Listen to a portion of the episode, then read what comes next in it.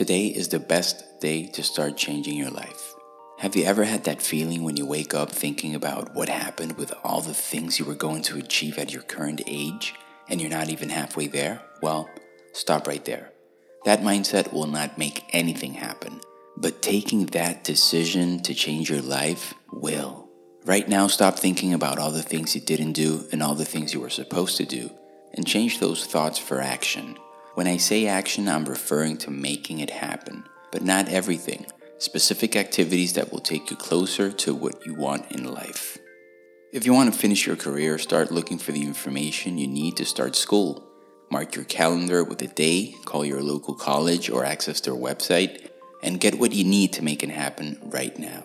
Write down the steps you have to take to get there, how much money you need, and the places you have to go to. Everything in detail and start executing. On the other hand, if what you want in life is being healthier, change what you eat today.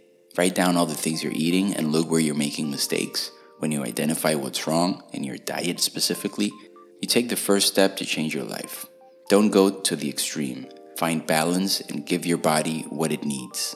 Ask people you know that already have the results you're looking for for how they did it and get some extra knowledge on how to get there. There are a lot of examples of basically everything you can imagine. And I would have to say that where most people fail is in executing the plan they lay out on paper. Don't be part of the statistics of those that didn't do anything and walk through life on autopilot. This is your wake up call to take action and live the life you want and you deserve. Everybody wants a good life, but what are you doing to start living it today? I hope this podcast impacts your life and sets in motion all those key activities that are going to start the change today. The change to make you happy and get what you want out of life.